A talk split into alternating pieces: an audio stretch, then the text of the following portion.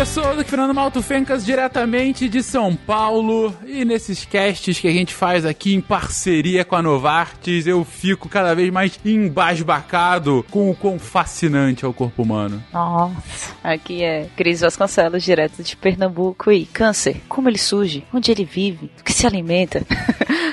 Hoje, no SciCast. Editor, música do, do, do, do Globo Repórter, por favor.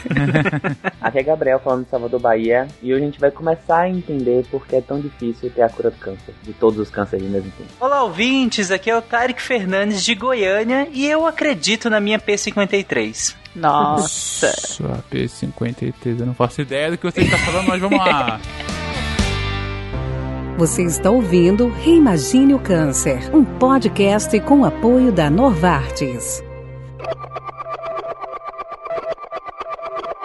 E nós voltamos aqui a essa série, essa série espetacular que está sendo apoiada pela Novartis, em que a gente está falando sobre as muitas facetas do câncer. A gente está aqui aprendendo o que, que é o câncer. É bem a entrada da Cris. O que, que é o câncer, como ele surge, do que ele se alimenta, como ele se manifesta. Cada episódio, uma nova abordagem sobre essa, essa, doença que acomete literalmente milhões de pessoas em todo o mundo, uma das doenças mais preocupantes ah, da nossa era e que a gente fica tentando entender cada vez mais para saber como melhor tratar, como dar mais qualidade de vida para as pessoas que hoje já têm o câncer, como impedir que outras acabem se adoecendo e até para pensar em eventuais curas ou não, como já disse aqui o Gabriel. E hoje a gente vai falar sobre a fisiopatologia do câncer, algo ah, até a palavra já assusta um pouco, mas gente, afinal, o que, que é para começar fisiopatologia? Sem ser do câncer, sem ser nada. O que, que é, é essa expressão? O que, que é esse termo? Fisiopatologia, Fencas, vem da junção de fisiologia com patologia, certo? Patologia é doença, então é a gente entender todos os fenômenos que ocorrem em uma célula para que ela se torne um, uma célula doente, nesse caso, o câncer. Todo o processo, desde o surgimento, das alterações, todas as etapas que ocorrem com a célula para que ela se modifique e vire uma célula doente. Como se você colocasse uma câmera lenta naquela célula, desde o momento zero em que ela está infectada até ela tá morta e começasse a ver o que é a evolução dessa doença. Exatamente. No caso de uma doença de modo geral, no caso da célula não necessariamente infectada, mas você pega todo o processo normal da, da que a célula passa e vê todo o início da do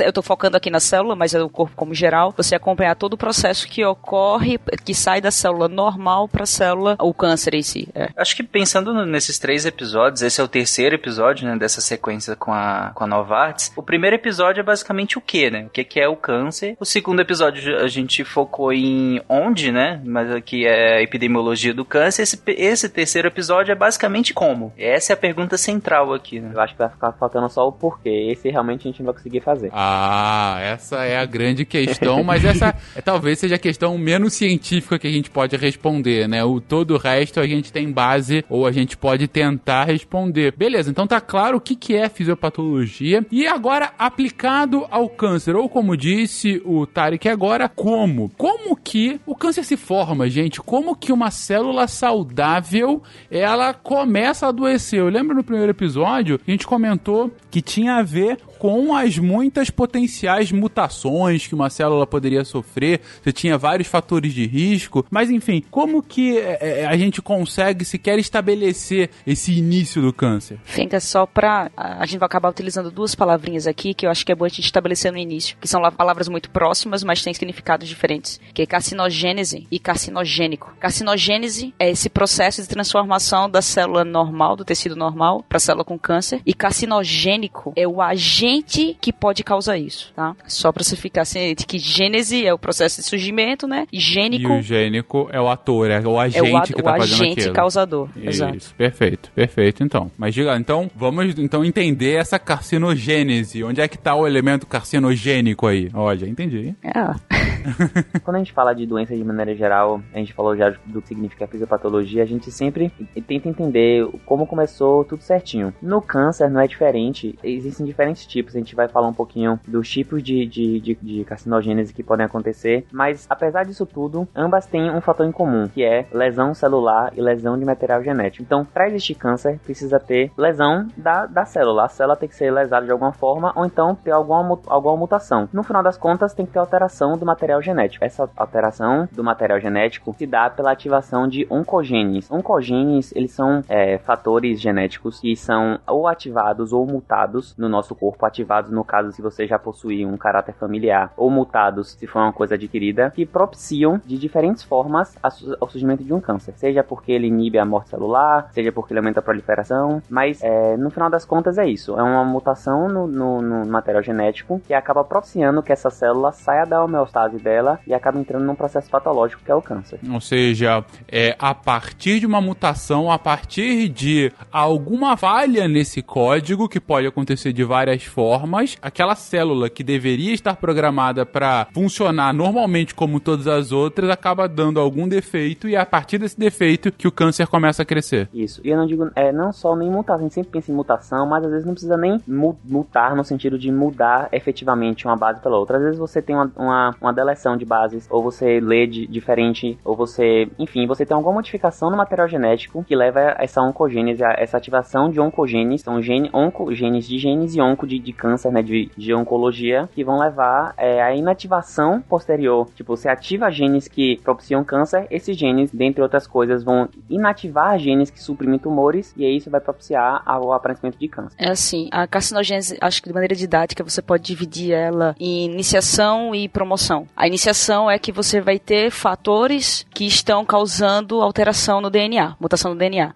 Mas como eu falei no primeiro cast, o DNA ele passa por várias etapas de verificação e você vai corrigindo essas mutações. Mas se você atinge algum processo em que não permite que essas correções ou que seja corrigido o DNA, você começa a criar o que a gente chama de oncogenes. É um gene que era normal e ele acabou virando gene tumoral. Então essas mutações começam a ser acumuladas. E o processo de promoção é a partir do momento que a célula já não consegue mais ser verificada realmente e ela começa a se multiplicar, entendeu? Então a carcinogênese tem esses dois, esses dois processos, que é o, fato, o ato de você ter mutação e você passar a barreira e a célula não, não ser, você não levar a célula à apoptose, ou não permitir que a célula, não conseguir parar a célula de se multiplicar e aí ela começa a se multiplicar. Então você tem um processo de carcinogênese. Essas etapas da carcinogênese, como a Cris falou, aí depende de onde você lê, tem mais ou menos divisões, né? Você pode até dividir ela um pouco mais, dependendo do, de em que ponto que você avalia ela. Mas o importante para ficar do que a Cris falou é que nessa primeira parte da iniciação é justamente a interação entre o carcinogênico e o DNA. Essa é só essa interação. Ele pode lesar, ele pode não lesar, ou ele pode lesar e vir a ser corrigido ou não. A parte importante que daqui é a promoção, porque a partir da promoção e aí depois a progressão e aí dependendo de quantas etapas você for dividir, é nelas que tá o problema, porque é, lesar DNA é uma coisa que ocorre diariamente. O tempo inteiro no nosso organismo a gente está sofrendo lesões nas células de diversas maneiras. A questão é que a gente não conseguiu corrigir, e aí era vir uma célula neoplásica. É por isso que a gente divide, porque é, essas etapas elas têm checkpoints, por assim dizer. Então, no final da etapa de iniciação, porque até o final da etapa de iniciação, esse, essa, esse erro, essa lesão no DNA, ela pode ser corrigida perfeitamente. O problema é quando ela não é. E aí você promove, por isso que a próxima fase é de promoção, você promove o, essa, a expressão dessa lesão e essa célula passa a se multiplicar desordenadamente de maneira neoplásica, né? Entendi. Então, é, pra ver se eu tô entendendo bem, o ponto aqui é que você tem não só um início do processo que é causado por esse elemento carcinogênico, ou seja, é aquele que dá o start, mas mais do que isso, é quando a célula poderia se proteger disso, falar, opa, tá dando algum problema aqui, vou me proteger, não vou, não vou ficar maluca. Ainda assim, esse processo de checkpoint, como disse o Tarek, também dá errado e ele é enganado, ele para de funcionar, mas esse gatilho não é acionado e aí não só o start foi feito, como essa proteção para que isso não aconteça também falha e quando as duas coisas acontecem, é o momento em que o câncer está instalado. Isso. Fencas, é, a, a, gente faz muito a comparação do corpo humano com uma máquina e se fosse comparar, eu compararia com um avião. Imagine um, um avião que tem um milhão de mecanismos de redundância e ele sofre acidentes. Agora, exclua dos acidentes do avião todas as causas humanas, é mais ou menos essa chance de você ter, não é a chance proporcionalmente, tá? Mas assim, só de, de acontecer, uma chance de um avião acontecer um acidente por falha puramente técnica, sem ter nenhum ponto humano é muito, muito difícil, porque são muitas redundâncias. Então, ah, sabe, deu pane elétrica, se tem pane elétrica tem um reserva. Ah, mas o reserva quebrou, mas tem um segundo não sei o que. É que nem um corpo. Então, ah, o gene, o material genético foi, foi lesado. Não, então a gente vai reparar. Ah, não reparou, então a gente vai matar a célula. Ah, não consigo matar a célula, então a gente vai ativar as outras células para poder matar ela. E aí vai assim, e só, só o câncer ele só aparece quando todas as etapas são furadas. Entendi. Mas, gente, o que, causa isso então? Quais são esses agentes é, carcinogênicos que dão o start e quais são os motivos ou também os agentes que impedem que esses sistemas de redundância funcionem? Acho que é importante ressaltar também, Fencas, que os fatores carcinogênicos eles podem ter uma função que a gente chama de carcinogênico parcial ou completo. O carcinogênico parcial é que ele pode fazer o processo de iniciação ou o processo de promoção, como a gente citou, certo? O exemplo é os hormônios. Os hormônios, eles não podem iniciar o processo de carcinogênese, mas eles podem promover. Entendi. Eles não causam o câncer, mas eles fazem com que a célula não consiga se proteger. Exatamente. Enquanto, por exemplo, do carcinogênico completo seria a radiação UV, porque além de causar a iniciação, ele causa a promoção. Então ele causa, inicia o processo de carcinogênese e faz também com que a célula se prolifere. Entendi. E, imagino que também tenha alguns elementos que só causem, mas não inibem. Exatamente. Porque não, tipo, causa a alteração, mas não atinge ao ponto de causar a promoção. Bom, você já citou dois aí, hormônios como aqueles que é, ajudam a inibição não acontecer e é, radiação que atua em ambos. A gente tem outros exemplos fáceis aí de causadores de câncer que a gente já tem a ciência que de fato atuam? Naturalmente a gente divide eles em que carcinogênese física são aqueles que têm uma ação física sobre o DNA, onde se encaixa os, os raios UV. Temos os que são voltados, são aqui a oncogênese químico, como o álcool e o tabaco, que eles causam, alguns deles causam indiretamente isso. E temos os biológicos que entram, no caso, os vírus, que vírus também pode causar lesão ao DNA. Todos esses causam lesão ao DNA. Micotoxinas também. Mas pode falar um pouquinho de cada um deles aqui. Bom, vamos lá. Então você, você, tá, se dividiu em físico, em químico e biológico. Dá uns exemplos aí de físicos, além tem só a radiação mesmo, que já é muito. Né? É, acho que de física a gente pode falar tanto da, da a radiação, tanto o raio radiação X, quanto radiação ultravioleta, que é, é o câncer de pele, por exemplo, são do, é um dos cânceres mais prevalentes no mundo todo, porque basta ter sol e a pessoa ter exposição ao sol que você tem, você propicia ao surgimento do câncer, porque os raios ultravioletas, eles são divididos em três, o VA, B e C. O C não chega aqui, o B chega muito pouco, acho que 5% mais ou menos, e chega aqui. Só que tanto o VA quanto o UVB, principalmente o UVB, eles conseguem penetrar na, na, na, na, barreira de queratina da pele e eles vão afetar diretamente o material genético. Então eles fazem lesão é, de DNA é, diretamente, e não é indiretamente. E por isso que eles podem ser é, carcinogênicos. Então o ponto deles é, é, vem a radiação, essa radiação ultravioleta, essa radiação ultravioleta, ela passa a barreira da pele e chega até as células, mais do que chegar até as células, ela chega até o DNA dessas células e ela começa, de certa forma, a machucar esse DNA. Então, pelo que eu tô entendendo, assim que ele se machuca o DNA, quando ele tenta se replicar novamente, pode ser que ele se replique com erro e aí causa uma mutação e daí o câncer. Isso, exatamente. É aquele que a gente sempre, a gente tá usando muito nesses caches, que é a loteria. Então, se você toma só uma vez muito forte sem protetor, você jogou com um bilhetinho só. Se você toma todo dia durante 30 anos, suas chances aumentam bastante. E você não quer ganhar esse jogo. É, exatamente. Outros fatores físicos, como a gente citou no primeiro cast, temperatura, por exemplo. É um, um dano de lesão física, entendeu? Entendi temperatura e atua de forma análoga a essa que a gente citou do raio UV. Exatamente, é uma ação física sobre. E, e ninguém vai falar de café aqui, tá, gente? Todo mundo pianinho. ninguém fala de café. As pessoas ficaram realmente assustadas depois do primeiro episódio, né? Foi comentado que a gente não citou o chimarrão. é verdade, verdade. é verdade. De deveria entrar na categoria. Mas, gente, como a gente colocou, é, pode sim, mas enfim, muita coisa pode causar.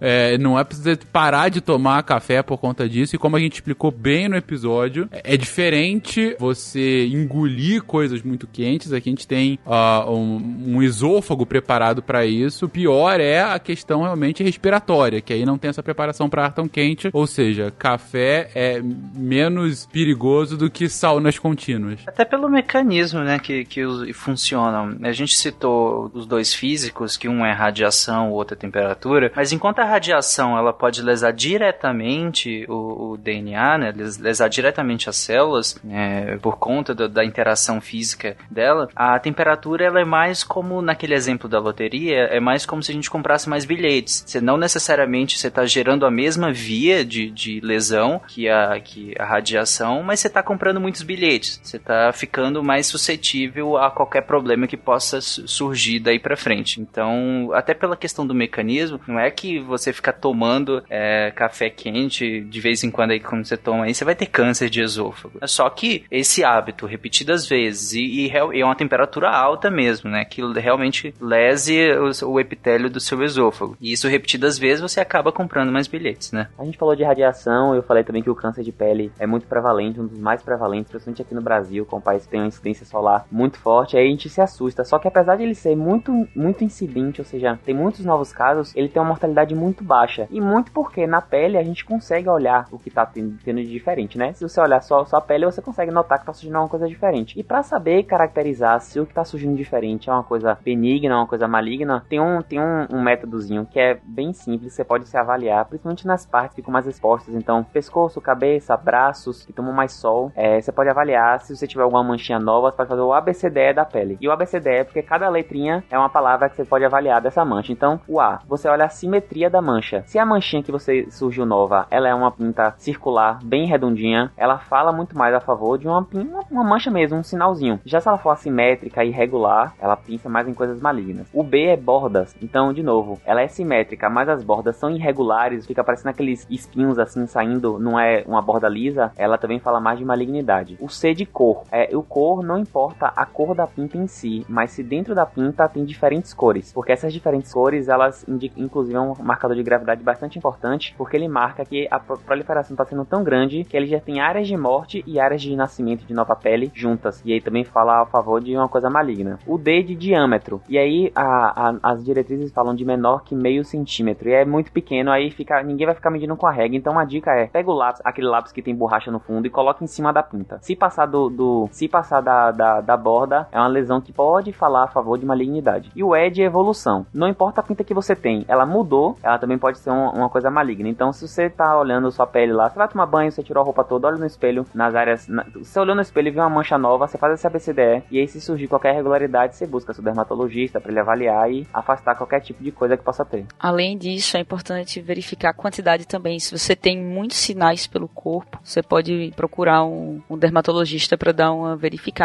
Tem gente, por exemplo, tem amigos que eles fazem um exame de mapeamento de sinal, onde é mapeado e verificado todos os sinais do corpo dele, porque realmente ele, ele tem muitos e algumas e alguns desses ele já precisou tirar. E oriente seu parceiro, acho que ou parceiro, acho que ninguém melhor do que a pessoa que convive com você para observar essas mudanças que às vezes são tão sutis. Né? Uhum. Com certeza, Tarek. É, sem dúvida, até porque você não consegue ver todas as partes do seu corpo, né? Exatamente. Ou, ou, não consegue com, facilidade, então é sempre interessante esse ponto. E a BCDE, outra BCDE do inferno, né? Realmente a gente tá aqui só as coisas do mal hoje, mas enfim. Mas legal os pontos que você colocou, Gabriel, de fato, para mostrar como que é, é, a doença pode ser identificada, como ela evolui, enfim. E, gente, é, câncer de pele, a gente já acho que comentou isso em todos os episódios. É um dos que mais tem incidência, né? Até porque a gente tem uma área de exposição gigantesca. Então, não brinquem, né, com isso. É, fiquem atentos,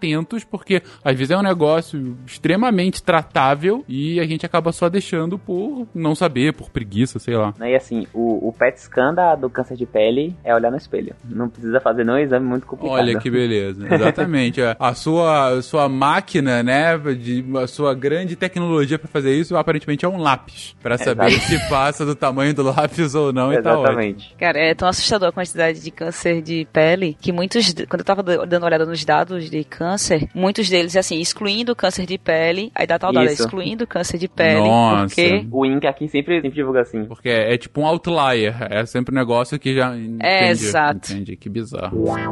Reimagine o câncer. Só para explicar o que o DNA faz, em parte, para poder se reparar, é reduzir aquele processo de... A, o ciclo celular. Ele lentifica o ciclo celular para poder ocorrer um reparo. Quando você está constantemente causando lesão, sua pele tem que constantemente estar tá produzindo um tecido novo, no caso da pele, né? Você tem que estar tá produzindo células novas e você tem, você acelera esse processo de produção celular, consequentemente você acelera o processo de ciclo celular e acaba que a gente não consegue fazer esse processo de lentificação para ter o reparo de DNA e ir pulando algumas etapas. Então, o, o ato de você ficar lesionando, lesionando, lesionando uma, é, essa, a região, você acaba acelerando o processo e aí podendo ter um câncer. O que a Cris explicou agora, gente, foi a explicação que a gente deu no primeiro episódio também, que é basicamente a questão do café não é terrorismo, é só uma questão lógica. Se tá muito, muito quente o tempo todo, seu esôfago pode se queimar. Pode ser que você é, queime a, a, a, barreira mais externa do, do, esôfago, no caso mais interna, né? Mas enfim, vocês entenderam. A, a parte que o café toca. E quando você tá o tempo todo passando coisa quente lá continuamente, ele tá o tempo todo se machucando cada vez mais. E, e o corpo tá querendo se regenerar isso, não vai ficar com aquilo é, machucado. Só que se você tá o tempo todo se machucando, o tempo todo se regenerando, a, e aí volta a explicação do Tarek, a chance de você ter mais bilhetes nessa loteria do mal é muito grande, porque você tá acelerando esse processo de multiplicação celular. E aí a chance de que no meio disso surja alguma célula é, é, danificada, né, com alguma mutação, aumenta. Mas, mais uma vez, isso não é uma propaganda anti-café, é, mas não fumem. Fumar não faz bem, nunca. É, isso aí, ó, o fumo faz parte da oncogênese química, né, os, os fatores químicos que podem causar lesão no DNA, assim como álcool e outras drogas, incluindo alguns medicamentos. Mas, por exemplo, o problema do álcool é que quando você ingere, o processo que o álcool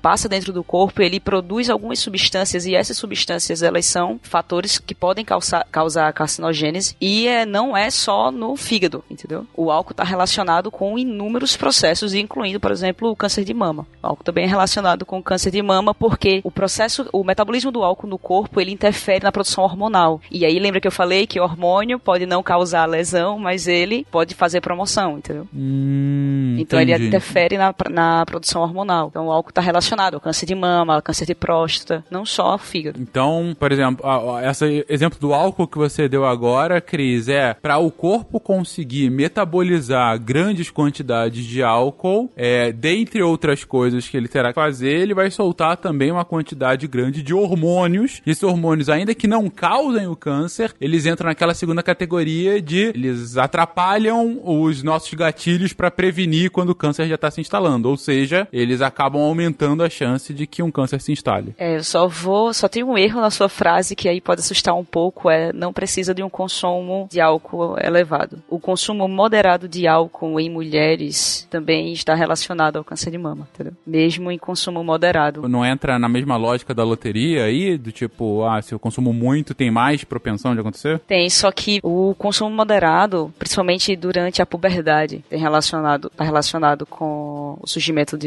de câncer, entendeu, Fencas? Por causa da a elevada produção hormonal. Entendi. Então, se a adolescente que tá entrando, é mais mulheres do que homens nesse caso? É porque é, todos os artigos que eu li foram voltados mais para o câncer de mama, entendeu? Ah, entendi. Mas pode ser que também então, aconteça com, com Pode homens, ser que também enfim. aconteça com homem. Enfim, não beba na adolescência.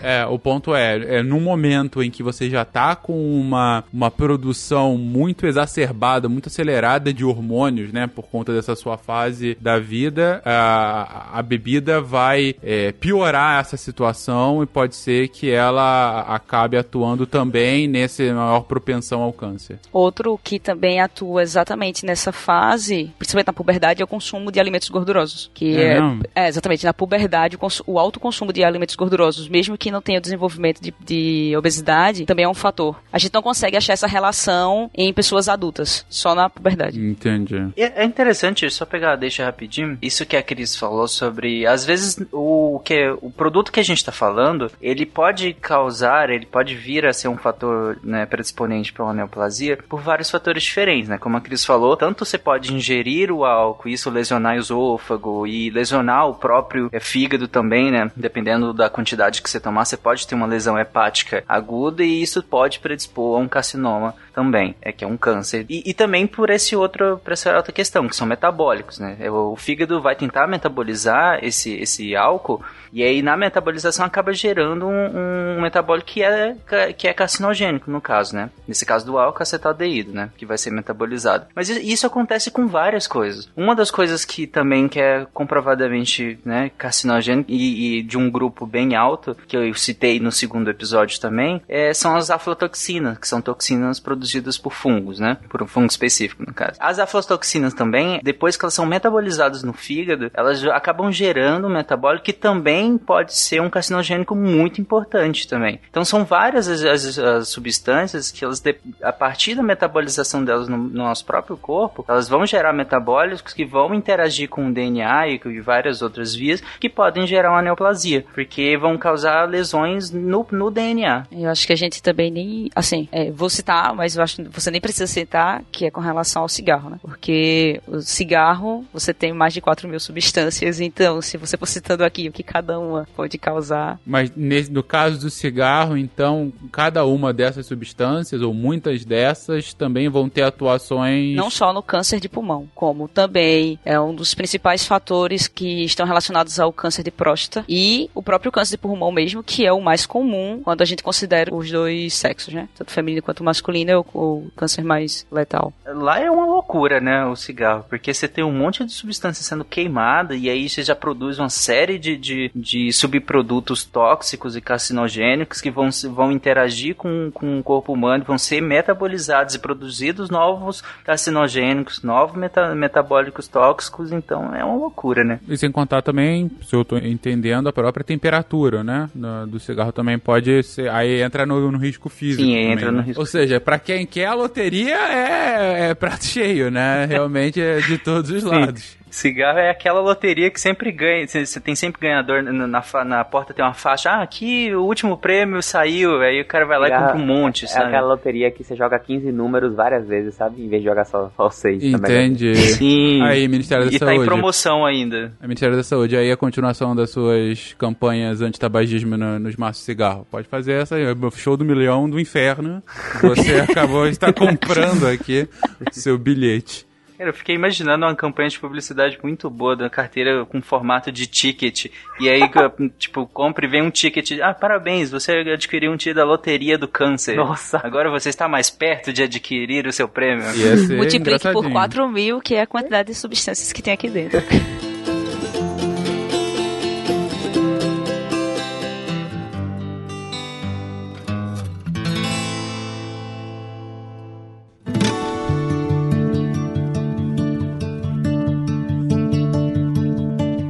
Beleza, gente, falamos de carcinogênicos físicos, falamos de carcinogênicos químicos. Falta falar agora dos biológicos. O que eu ouvi da Cris ali são vírus. Vírus fazem isso conosco, Cris? Não só vírus, mas são capazes sim de, de interferir, tá, Venquinhas? Eu acho que é 20% dos cânceres humanos eles estão associados a algum fator biológico. 20%? Eita! Esse caraca. número é maior em países em desenvolvimento. Claro, porque a gente tem medidas profiláticas diferentes, né? O HIV HIV, por exemplo, é associado porque ele dá uma predisposição a, a outras infecções. As hepatites, a gente já tem conhecimento so, sobre isso. Eu acho que os mais famosos são, primeiro, o HPV, porque se, a, as pessoas tiveram mais conhecimento sobre isso quando começou a ter produção de vacinas, né, para HPV, por causa da, do dano no DNA que algumas cepas de HPV pode causar a ponto de levar a surgimento de um câncer. E outro que está associado, uma, que no caso é uma é uma bactéria que todo mundo conhece também, é o H. pylori, né? Quem não faz aí um... Quem toma muito café que não faz um, uma endoscopia. Endoscopia, que beleza. É, pra verificar a presença de H. pylori. É, é clássico. Porque eles vêm do café? Por conta da gastrite. Ah, gastrite. É, que é uma curiosidade bem aleatória do H. pylori, só que a, o cara que descobriu, ele, pra provar que era tratável, ele se infectou pela, pelo H. pylori e tratou. Tipo, raiz.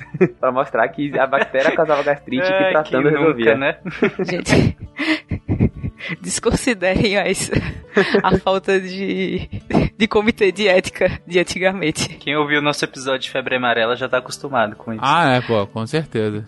Não, Fencas, é porque muitas, muitas pessoas que tomam café, elas têm problemas gástricos, acabam desenvolvendo problemas gástricos, né? Do, e eles acabam indo verificar se tem gastrite e quando você faz a, a quando você faz uma endoscopia, é necessário remover um pedaço, um pedacinho do, do estômago para verificar a presença de H. pylori. Porque ele tá associado a gastrite, eu ainda não entendi. Ele causa gastrite. Ele causa gastrite também. No entanto, você pode ter gastrite por outro motivo, porque também é uma lesão no, no seu no estômago. E aí, se você se infecta com H. pylori, ele entra mais em contato, você perde aquela camada protetora do estômago. Né? É que a gastrite em si ela é inflamação. É. Você inflamou seu estômago, você tem uma gastrite. A questão é que ela pode ser de causa infecciosa, e- ou ela pode ser uma causa concomitante infecciosa, por exemplo, por conta dessa H. pylori, né? Ou por uma lesão aguda, ou por outros tipos de lesões. Então, o que a gente estava falando do café é que a pessoa que tem uma inflamação do estômago e com presença ou não da H. pylori, é, o café, por- por- pelo conteúdo ácido, pela cafeína que contém no café, é, vai causar, vai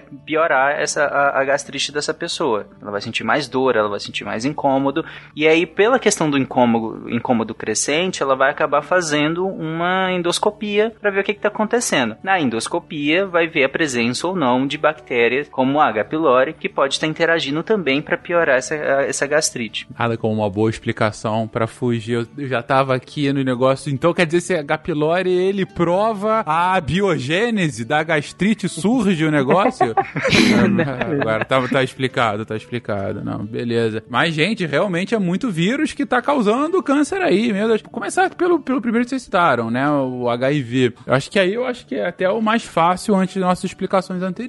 HIV, ele é um, um imunossupressor, ou seja, ele, ele tende a, a aumentar a quantidade de doenças que o hospedeiro vai ter, e a partir desse número mais elevado de doenças, a chance de que uma delas vá causar uma mutação ou não vai impedir mutação acontecer aumenta. Seria isso, basicamente. Inclusive, Fencas, na, na época do, da- dos estudos para descobrir o que era a doença que estava surgindo na década de 70 e 80, que era o, a AIDS, é, muitas, muitas, nos- muitos pacientes começou a, sus- a suspeição que existia uma nova doença porque existia um boom epidemiológico, teve um surto de linfoma de Hodgkin e sarcoma de Kaposi, que são dois tipos de câncer que eram, é, é, assim, já existiam, já sabiam que eles aconteciam. O linfoma de Hodgkin é associado com um vírus que a gente vai falar daqui a pouco, que é o EBV, e o sarcoma de Kaposi associado com o vírus da herpes. Já sabia que existia esses vírus e, e que eles eram e, e eles estavam associados a esse a esses cânceres, câncer, câncer, câncer, buguei agora, cânceres. Cânceres. Isso. É, mas aí, quando, quando a pessoa fica imunossupressa, esses, esses vírus eles se proliferam e aumentam, a, a- aumentam a, a proliferação e acabam sendo, como eles são oncovírus, eles predispõem lesões e, e a mutação e o surgimento de câncer. Teve um boom de, de- desses, dessas, desses tipos oncológicos e aí se suspeitou que tinha alguma doença imunossupressora. E aí perceberam que existia uma, uma, uma relação indireta do HIV com esses cânceres, que não era é, ele próprio causa, causado, ele era uma, uma. ajudava né, os outros vírus a causar. Ele potencializava aquilo, né? Então, você tava lá na década de, de 80, 70, você teve uma lesão, um- você foi diagnosticado com sarcoma de Kaposi e automaticamente você era, ra- é, você, até hoje você é rastreado para o HIV, porque é muito comum ter essa associação indireta de imunossupressão com o surgimento de uma doença oncológica. Interessante. As outras, os outros vírus que vocês citaram, gente, a lógica é, é análoga? Vocês comentaram muito de hepatite, tem inclusive algumas versões da hepatite aqui. É o que? Ela também vai causando algum tipo de, de feridas ou coisa do gênero? Os vírus, de modo geral, eles têm a capacidade de interagir com o genoma do, da célula hospedeira. E aí eles podem causar mutação.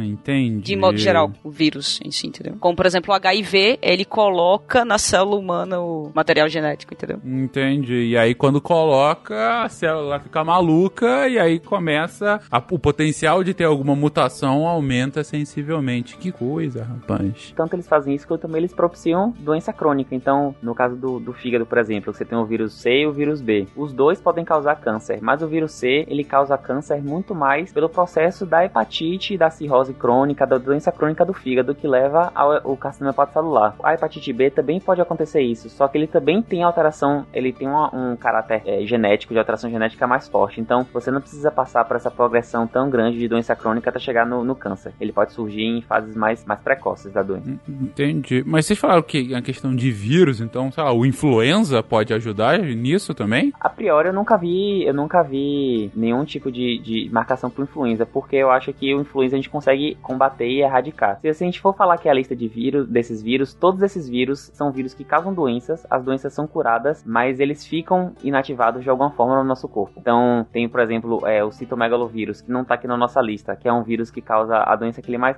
causa, que a pessoa mais conhece, é a doença do beijo, que é a mononucleose. Se você fizer um rastreio na população, metade tem o CMV nele. Só que é inativo e nunca vai causar nada. E eventualmente, por exemplo, quando a pessoa tem a doença do beijo, não significa que ela teve naquele momento por causa daquilo. Ele pode ter o vírus inativado e por alguma condição de imunossupressão o vírus ficou ativado. Então tem que tá, que ter essa associação com um vírus crônico que cronifica a doença, que a, a, altera o, a, o, genoma de maneira agressiva. Porque você pensar no influenza é uma doença que dura de 5 a 10 dias e a gente consegue combater o vírus, ele tem pouco tempo para causar. Mesmo nesse pouco tempo, eu pelo menos nunca vi nada que associe o influenza com lesão, lesão de genoma.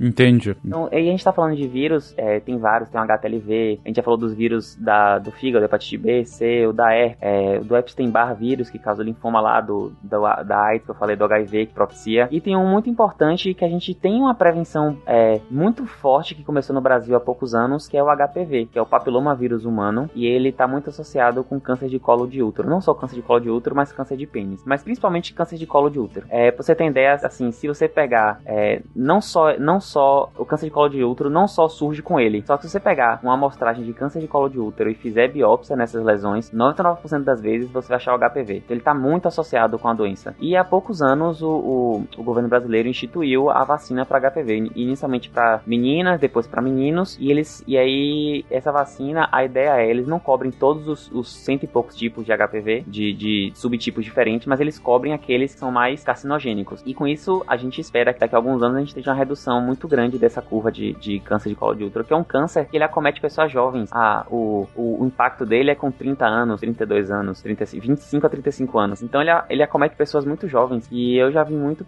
eu já vi algumas vezes pessoas falarem, inclusive em consultórios, que não, da, não deram a vacina para os filhos porque achava que seria estimular a sexualização. Porque se a gente for olhar nas campanhas, as vacinas dão com 9, 10, 11 anos. E a, a, a ideia de dar vacina nessa idade é justamente para pegar uma época antes de relações sexuais. Porque a ideia é proteger antes das relações. Então não tem essa ideia de sexualização. Não é porque a gente tá dando porque seu filho tá transando, nada disso. A ideia que foi pensada epidemiologicamente é de prevenir as pessoas e deixá-las protegidas antes de iniciar a vida sexual. Então, gente, vacinem, é, vacinem seus filhos e filhas é, contra HPV. Cara, a, a, lógica de não vacinar porque a vacina vai ajudar a iniciação sexual é, é algo que me escapa. É, é algo que me escapa, sem dúvida, assim. Não sou pai. Eu acho que não é nem ajudar, Fencas. Eu acho que é mais no sentido de admitir algo como é um vírus ligado à atividade sexual, para quando você vira para esses pais que têm as.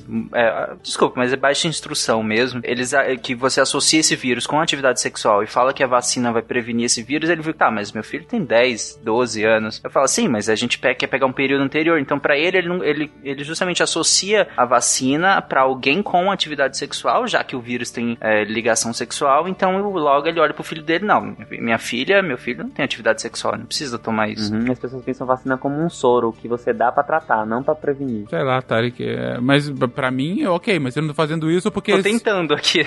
mas é, Fencas, eu conheço várias histórias disso. As pessoas realmente deixam de tomar, deixam de dar aos seus filhos porque vai estimular meu filho. Então, exatamente. Parece que vai estimular a fazer. Isso que eu não consigo entender. É, é a síndrome de avestruz, né? Eu acho que eles se sentem dando uma camisinha pro filho, entendeu? Uhum. E também é outra coisa que eles imaginam que é sexualização. E aí nunca ensinam o menino a colocar uma camisinha. E aí. Enfim, enfim, tá passado aí. Gente, vacinem suas crianças. Vacinem para tudo que for possível. Se existe a vacina, é porque ela tá aí para ser utilizada. Principalmente as que estão no, no SUS. Tá aí. É de graça, gente, pelo amor de Deus. Eu tinha citado lá atrás a, aflatoxina, eu tinha citado no químico, é, mas na real ela encaixa aqui no biológico, né? Porque ela é uma toxina produzida por um fungo, né? O aspergillus. Ah, verdade, verdade. Então ela tá localizada aqui na, na, na oncogênio biológica. Ela vai. O mecanismo dela para gerar é, é, a neoplasia, ela é muito parecido com cogênio química. Ela, a aflotoxina, ela vai ser metabolizada, como eu expliquei, no fígado. Lá, ela vai ser transformada num metabólico tóxico e, e carcinogênico que vai lesar o DNA, vai trocar bases do DNA e aí vai desencadear um processo neoplásico. Então, o mecanismo ele é muito parecido do, da química, de, dos, até igual a alguns componentes químicos. Porém, por ser produzido por um fungo, né? Então a gente classifica ela nessa parte da oncogênese biológica. Ok. Sabe onde tem muita aflatoxina? Não fala, não fala, Tarek. Por favor. eu sei onde tem. não fala. No amendoim. Eu acho que quem gosta de amendoim aí, no Brasil se admite uma quantidade bem considerável de aflatoxina no amendoim. Fencas morrendo agora. Ah, tu tá de sacanagem. Eu não tomo café, gente, mas amendoim tu tá de sacanagem com a minha cara, é sério? É sério. Não, amendoim é demais, velho. Eu morro, mas eu como amendoim. em vários outros produtos, né? Porque o aflatoxina, ela é uma toxina que contamina justamente eh, grãos, né? Que, e depois da colheita. Então você, você colhe, você ah, armazena. Na armazenagem, você vai ter a proliferação dos aspergilos e a, e a produção da aflatoxina, né? Então, assim, grãos diversos, né? E um dos mais acometidos é o amendoim, que tem um nível. É tão alto, às vezes, o nível, que a gente teve que estabelecer um limite, porque não, não tem como tirar a aflatoxina. Você não tem nada que retire a aflatoxina eh, do, do milho, no caso, ou do, do, do grão, né? Você não tem como retirar essa Nem aflatoxina. a casquinha de biscoito em volta do amendoim não tira, não? Como você não tem como retirar, a gente teve que estabelecer parâmetros. Então, ok, até tanto pode, sabe? E aí, países diferentes estabelecem parâmetros diferentes. No Brasil, como para diminuir a taxa de aflatoxina, você tem que ter ótimas boas práticas de fabricação, ótimas boas práticas de, de plantio, ótimas eh, variantes genéticas de, da- das plantas que sejam resistentes à, à proliferação do, do fungo, é, a gente não consegue tanto isso. Então a gente teve que admitir um pouco mais, um pouco maior esse limite de aflatoxina. Então, bem interessante isso. E ela é extremamente ligada a- ao carcinoma hepatocelular, né? É muito associada no mundo inteiro ao carcinoma hepatocelular, que é, o, que é a, a neoplasia da- das células do fígado, né? Cara, O Fica de cara, eu vou. Aí. Eu, eu tô ainda um pouco aqui em choque. Eu acabei de criticar os pais que não dão a vacina por um efeito avestruz e eu agora queria não ter ouvido isso. Você Ah, está me dizendo que eu jogo a, a loteria do inferno há algum tempo e não sabia disso. Ah, mas tem muita gente que joga, por exemplo. A gente passou pelo químico e a- acabamos de citar o fato de tantos por cento ser permitido e a gente não citou o corante caramelo, por exemplo, da Coca-Cola. É, exato. Sim. Que é sim. altamente ecogênico, faz parte dos, dos fatores químicos. E no Brasil é permitido uma quantidade maior do que fora, entendeu? Uhum. De corante caramelo. Mas eu, eu ainda acho, advogando em prol da. Eu adoro a aflatoxina, eu acho ela muito bonitinha. Advogando em prol ela, é, eu acho ela ainda pior do que essa, Cris, porque, inclusive, a minha professora de oncologia da faculdade, ela não come paçoca, né? E aí, é, ela me mandou vários artigos e tudo mais. A soca é feita de amendoim, verdade, cara. Mexeu na paçoca, Não, velho, cara. na paçoca é, exatamente, não, deu uma dorzinha no coração, mexeu na paçoca. E se vocês derem um Google, ouvinte, eu, eu, eu conclamo vocês, abrem o Google e coloquem aflatoxina, contaminação, milho, ou aflatoxina, contaminação, contaminação, amendoim. Cara, é, além da- dos nossos níveis legais serem os níveis considerados altos, tem muita contaminação muito maior do que os níveis. Então, direto, a Anvisa inutiliza, né, lotes grandes de, de, de, de alguns desses amendoim, milho, entre outros, por conta de, de do níveis a- bem acima da legislação de aflatoxinas. A castanha escapa? Castanha do Pará, você fala? Castanha, é. De caju. De castanha Eu de não caju. lembro, cara. Eu, eu acho pouco provável que tenha. A castanha de caju talvez até sim, mas a castanha do Pará eu acho pouco provável. Enfim, tudo pela ciência. Vamos continuar aqui esse episódio.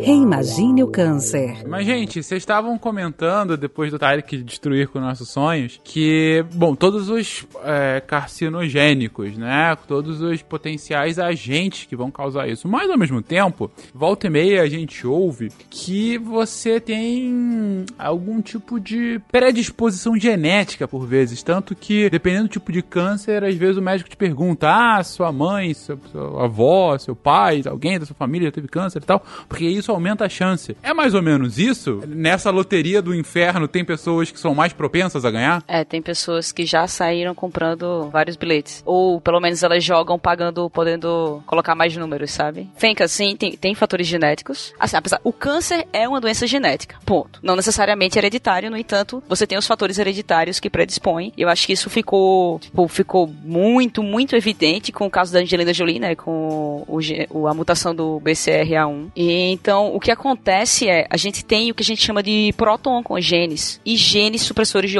de tumor. Proto-oncogenes são genes que estão associados à proliferação celular, por exemplo. Eles, eles, e eles estimulam a célula a crescer, certo? Um exemplo, eu acho que o Gabriel citou no primeiro cast, é que esses proto-oncogenes, eles são, eles estão tipo pisando no acelerador da célula. Só que eles estão pisando no acelerador da célula na velocidade da via permitida, entendeu? E o que acontece é, quando você tem uma mutação nesses genes, nesses proto-oncogenes, eles se tornam oncogenes. E é como se agora ele acelerasse valendo na via e aí passou da velocidade, ok? E algumas pessoas, elas nascem com mutações nesses proto-oncogenes. Elas herdam. E aí o que acontece é você torna, você já nasce com genes que com predisposição a alguns cânceres. Outros são os genes supressores de tumor, como o Tarek citou lá no início, a P53. Genes supressores de tumor são genes que eles enviam a célula para apoptose, por exemplo, em alguns casos. No caso da P53, como que o Tarek tinha dito, ela é exatamente a que desacelera o, processo, o ciclo celular para que tenha reparo. E ela tem uma segunda ação. Além de desacelerar o ciclo celular para que tenha reparo, se o reparo não ocorrer, ela manda a célula para apoptose. E aí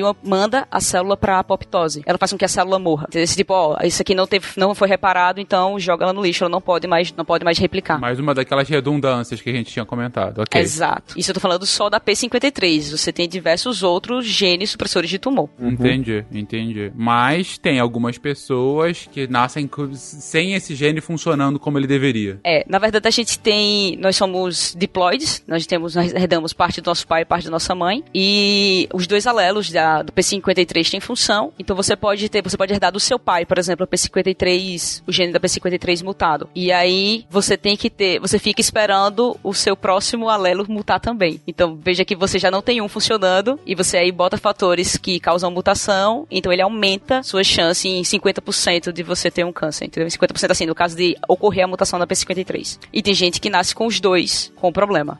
No caso da Angelina Jolie, que era aquele BRCA1, o BRCA1, ele está associado ao reparo no DNA. Então, pessoas que nascem com o BRCA1 com mutação do BRCA1, ele não tem um reparo de DNA eficiente. Então, por isso que ela tinha mais de 70% de desenvolver um câncer. Nossa. Porque o reparo de DNA não funciona. Entendi. Mas, gente, vamos, vamos colocar aqui rapidinho, que eu acho importante, porque os grandes números podem assustar. A Cris está falando ah, até 50%, 70% mais chance de ter um câncer. Mas, gente, também não é assim, respirei e vou ter câncer. A gente está falando aqui num bilhete de 1 em 50 milhões, você ao invés de ter dois bilhetes, você tem três. É 50% ou mais, mas ainda assim a chance não é lá, assim, gigantesca. Só para também as pessoas não ficarem desesperadas é, sem motivo. É, no caso do BRCA1, ele realmente, ele, a incidência dele é assim assustadora e foi o motivo dela ter retirado a mama, porque ele é o principal associado ao tumor de mama na juventude, em mulheres antes dos 55 anos. Se não me engano, é dois terços dos cânceres de mama estão associados a falhas na, nos genes do BRCA. Entendi. Então, é por isso que a decisão dela foi a remoção da mama, entendeu? Mais uma vez, aqui às vezes também eu só tô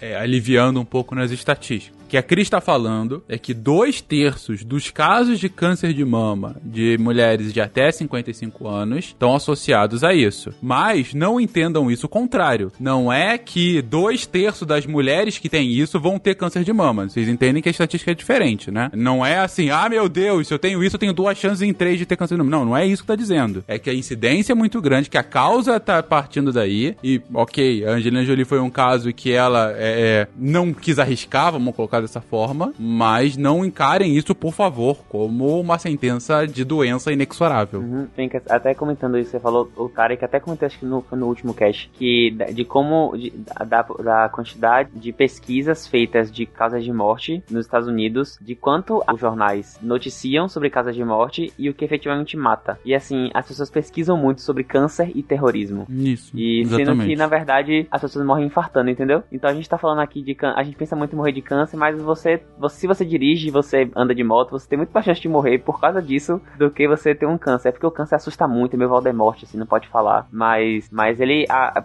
é, é, assim, proporcionalmente, estatisticamente, ele ainda mata muito menos, por exemplo, que diabetes, hipertensão, infarto, AVC. Então, só pra gente não ter essa, ficar todo mundo meio doidinho por causa de vai, achar que vai morrer com câncer amanhã. É, exato. Infarto mata mais. Ficar preocupado com o câncer vai matar mais do que, é, é um dos fatores da estresse. Se a gente, o cast é, endócrino, cortisol. E, e, o, e, o, mais legal é que se você evitar os fatores pensando no, no, em doenças cardiovasculares e em doenças metabólicas, né, a diabetes, você vai evitar também grande parte dos cânceres, né? Então é um combo combo. Se, se Tá evitar, se associado. você pensar, é, exatamente, se você pensar nos fatores que predispõem a doenças cardiovasculares e a, a doenças metabólicas e você evitar esses fatores, você também vai estar evitando boa parte dos cânceres. É, no caso dela, por exemplo, não era 80% de chance de você ter câncer, então na vida dela ela vai dividir isso. Não, é no caso de uma mutação que atinge um lugar que não realmente não consiga ser reparado, tem todo, a- todos os fatores em cima. E claro, você deve conversar com seu médico pra ver qual é a melhor forma de lidar com isso.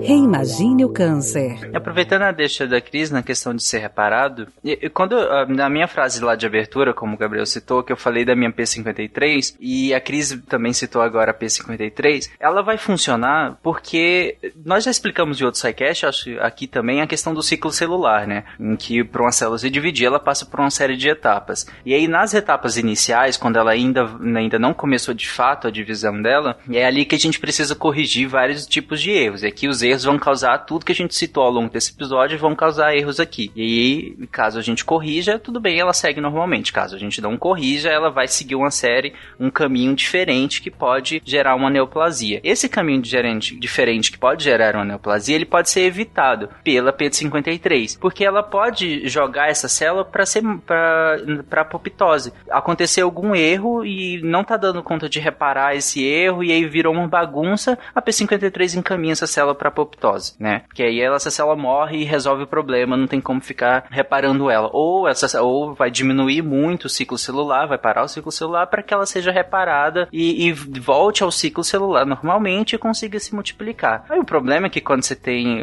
problemas na P53, isso não vai acontecer, sua célula vai se dividir de maneira desordenada ou, ou vai, vai expressar esse erro no DNA que aconteceu e aí você tem uma neoplasia. Mas tem uma coisa interessante na P53 é que quando mesmo quando você não tem ela funcionando normalmente, tudo bem, você não, ela não vai fazer isso tudo que eu falei agora, você pode gerar uma neoplasia. Só que quando você tem uma P53 mutada, é pior ainda do que ela simplesmente não funcionando. Porque quando você tiver uma P53 mutada, além dela não fazer essa questão que eu falei agora de, de, de regulação, né, de encaminhar para apoptose uma, série com, uma célula com problemas, ela vai impedir que a sua célula neoplásica entre em apoptose. Então ela vai piorar o seu problema, na verdade. Isso é muito interessante, isso é muito bonitinho da P53, né? Muito bonitinho. Ela vai funcionar certo com a célula errada. Exatamente, ela vai, é como se ela agisse certo com a célula errada, e isso é muito legal. Depois dessa pequena declaração de amor de Tarek a P53, e ok,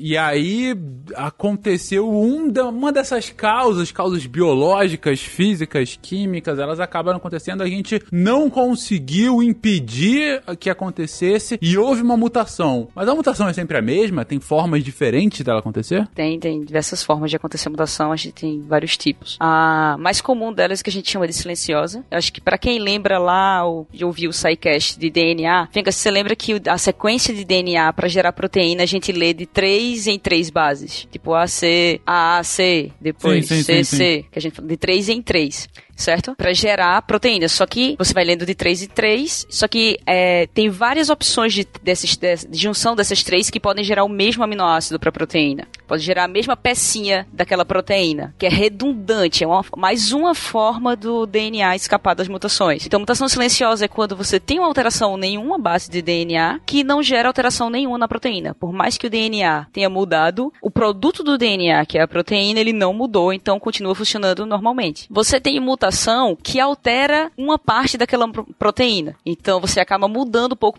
a proteína e não necessariamente essa proteína, o ato dela ter alterado vai mudar muito a função. Mas as principais mutações são as que, gente, são as, as que têm inserção ou deleção de alguma coisa. Por quê? Lembra que é lido de 3 em 3. Se eu deletar uma letra do DNA, uma letrinha do DNA, uma da, da pecinha do DNA, eu mudo completamente a proteína. Porque eu mudei todas as peças. Porque ele vai ler de 3 em 3. Então, Nossa, mãe do você céu. deu pra entender como você altera inteiro, porque você mudou o que a gente chama de frame de leitura. É como se você apagasse, pe- pega uma redação, pega a primeira palavra dessa redação, tira a palavra do meio. Só que agora faz com que todas as letras das próximas palavras se juntem. É, e aí tenta ler de novo a, a redação. Não vai ter mais o menor sentido. Exato. Então é isso que acontece. E com a inserção a mesma coisa, você colocou algo ali no meio. Então, você também muda a leitura e você muda completamente a proteína. Só que no DNA, só que para câncer, você tem outras alterações que não necessariamente são pontuais. Um exemplo é o BCL-ABL. BCL-ABL é relacionado à leucemia mieloide crônica. Ele é a união de partes de cromossomos diferentes. Então, é o cromossomo inteiro, diversos, entendeu? Assim, pedaço de um cromossomo com outro pedaço de um cromossomo que se unem, que é o, fica o gene BCR-ABL. Então, é de um, uma translocação de um, de um cromossomo para outro. É como se você pegasse duas redações e misturasse agora ali. É, exato, quando você pega dois pedaços de redações diferentes e cola. Olha que beleza. Só que esse, essa colagem, ela, é, ela se torna um oncogene e é capaz de, de causar carcinogênese. Ah, posso imaginar, porque aí agora, se o DNA é a nossa livro de receita, né, como a gente viu naquele cast do, do SciCast, agora a sua receita tá um pouquinho... Ah, você tá fazendo a comida da Rachel no Friends. Isso, você fica fazendo a comida da Rachel. Você junta a receita de pudim de camada com carne. E aí é isso. isso. Esse é o que seu corpo começa a fazer. Sensacional. Que beleza. É isso. É isso que o câncer faz no seu corpo.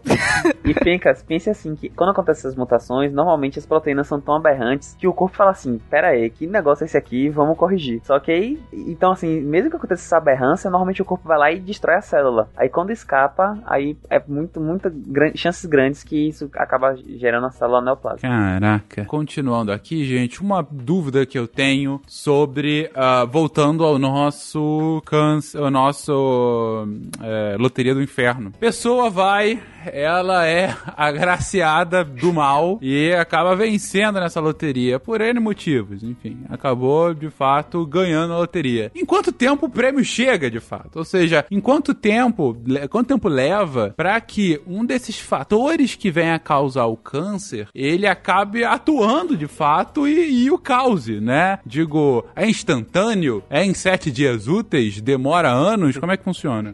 Depende de tanta coisa. Eu, eu gosto muito perguntas, as respostas são sempre assim, depende. É porque depende de muita coisa. Ó, um dos fatores que a gente nem falou é a própria idade. A idade da célula, é a idade da pessoa é um fator. Então, você tem toda a parte hormonal, tem do, do câncer conseguir ter proliferação. Você vai ter pessoas que vão morrer com cento e poucos anos, tinham câncer e nem, tipo, nem sabiam que tinham câncer, entendeu? Então, é muito multifatorial. Muito. Principalmente essa parte de proliferação e manutenção do, do da oncogênese. Uhum, entendi. As, então, as neoplasias malignas, né, o câncer propriamente dito, que é o que a gente fala, ele tem um avanço mais rápido do que um câncer, igual nós falamos, um, um tumor benigno, né? Então ele vai ter uma característica de ser mais rápido, de ser infiltrativo, ele vai invadir tecidos, enquanto um, um tumor benigno, ele, ele, a gente consegue delimitar, né, o que é tecido, o que é tumor, e já o, o uma neoplasia, um, um maligno, fica complicado isso porque ele invade tecidos e ele é muito mais rápido que o outro. Agora, ser muito mais rápido que o benigno é, não quer dizer que a gente está falando que é um dia, é dois dias, é uma semana, é um ano, dois, cinco, dez. Vai depender de onde, de qual célula que acometeu, do, de se tem outros fatores interagindo, sabe? fatores sinérgicos, né, que vão aumentar essa divisão celular, por exemplo, as lesões que a gente citou, né, por, da temperatura. Então, depende muito. Ou seja, pode ter vários casos de pessoas que ganharam a loteria do inferno, mas o negócio acabou não acontecendo e elas acabaram falecendo por outra razão e nem souberam. É que vem da China e quando chega lá, ah, no sul do país, passa pelos correios lá em Curitiba, fica parado. Aí fica difícil. É isso, gente. Vimos aqui as muitas causas e é, razões do aparecimento de câncer e eu acho que a gente finaliza o cast com duas conclusões. A primeira é que vocês comentaram logo no início, que a gente ia ver no cast de hoje, porque a questão de se falar em cura do câncer é algo tão complexo, porque vocês deram várias origens deles, ou seja, para você tentar evitar que o câncer aconteça, você basicamente vai ter que atacar ou cada uma dessas origens, ou pelo menos algum elemento comum, o mais comum possível de muitas dessas. Então vocês devem imaginar o quão complexo é de fato é, é, ter alguma vacina, né, ou algo do tipo tipo para evitar é, o aparecimento de cânceres, né? Ó, oh, Fencas, só uma coisa. Não só isso, não são tipos de câncer diferentes. O do BCRA, a proteína do BCRA2, se não me engano, ela tem mais de 3 mil aminoácidos. Então, quantas alterações podem acontecer aí? Nenhuma proteína de um tipo de câncer. Então você tá pode ter diferentes mutações diferentes para o mesmo tipo de câncer. Por isso que a gente diz que nenhum câncer é o mesmo, entendeu? E a Marcel até falou uma coisa que assim, pode ser tudo igual, mas os indivíduos são diferentes. Então, se o indivíduo é diferente, o sistema imune é diferente, o tamanho, até sei lá, a distância do, do raio de, radia de radioterapia até a célula, tudo é diferente. Então é muito difícil você ter um, uma coisa comum para todo mundo. Que coisa, que coisa. Bom, isso foi a primeira coisa que a gente entendeu nesse cast e a segunda coisa que a gente entendeu é que o Tarek traz a tristeza e acabou com o amendoim das pessoas. Eu saio desse cast sem meu amendoim, sem minha paçoca, sabendo que ao comê-los irei jogar com mais fichas na loteria do inferno. Tem nem como escapar, cara. Já parou pra pensar a quantidade de coisas que tem milho, amendoim ou não, outros quero, grãos na alimentação pensar. nossa do dia a dia? É verdade, é verdade. Estamos todos condenados! Mentira, gente, nada disso. A gente tá aqui só trazendo as informações. Falando sério, gente, é, a gente fez o primeiro cast, já fez, na verdade, dois casts é, dessa série. Fazendo aqui esse terceiro, vai ter ainda alguns. E, e um ponto que a gente chegou a discutir é, depois que a gente gravou, vendo comentários e tal, a ampla maioria dos comentários foram super bem receptivos. Ainda que a gente esteja falando sobre um assunto su super delicado, mas daquele jeitinho sidecast, fazendo piada, né, com as coisas para tentar aliviar, é mais que natural que algumas pessoas vão ouvir esses casts que a gente tá fazendo em parceria com a Novartis e pessoas que passaram pela doença, tiveram familiares, coisas assim, podem estranhar o nosso tom, podem questionar como que a gente tá falando assim de coisas tão sérias, mas é, eu gostei, eu gostei muito de um comentário que a Nanaka fez. A Cris também comentou em cima disso, a Nanaka também comentou em cima disso no primeiro episódio, e eu é, faço eco ao que elas falaram. A gente fala com tanta, com tanto entusiasmo sobre essa doença, por, justamente porque é uma doença que acomete milhares, milhões de pessoas todos os anos no mundo inteiro. E a gente precisa de pessoas dedicadas que estudam sobre ela para que a gente saiba como melhor se preparar. Seja para evitar, seja como melhor tratar quando ela já está acontecendo, seja para saber como a gente pode lidar com ela. E aqui no SciCast a gente tenta aliviar um pouquinho tudo isso para ficar o mais palatável possível, menos técnico possível para quem não é do assunto, mas ainda assim trazendo as informações concretas, corretas, para fazer com que vocês entendam como isso funcione. Mas a gente não precisa fazer isso de uma forma é, dura, de uma forma maçuda, uma, uma, forma que não desça, porque já é um assunto muito difícil. A gente faz do nosso jeitinho, um jeitinho que nem todo mundo gosta, mas a ampla maioria sim. Então eu espero que vocês tenham curtido também esse episódio, tenham curtido os anteriores e que curtam os próximos, porque pra gente é uma alegria imensa fazer essa série aqui com a Novartis, a quem eu mais uma vez agradeço pela oportunidade. Um beijo pra vocês tudo e até mês que vem com esse super especial aqui com a Novartis.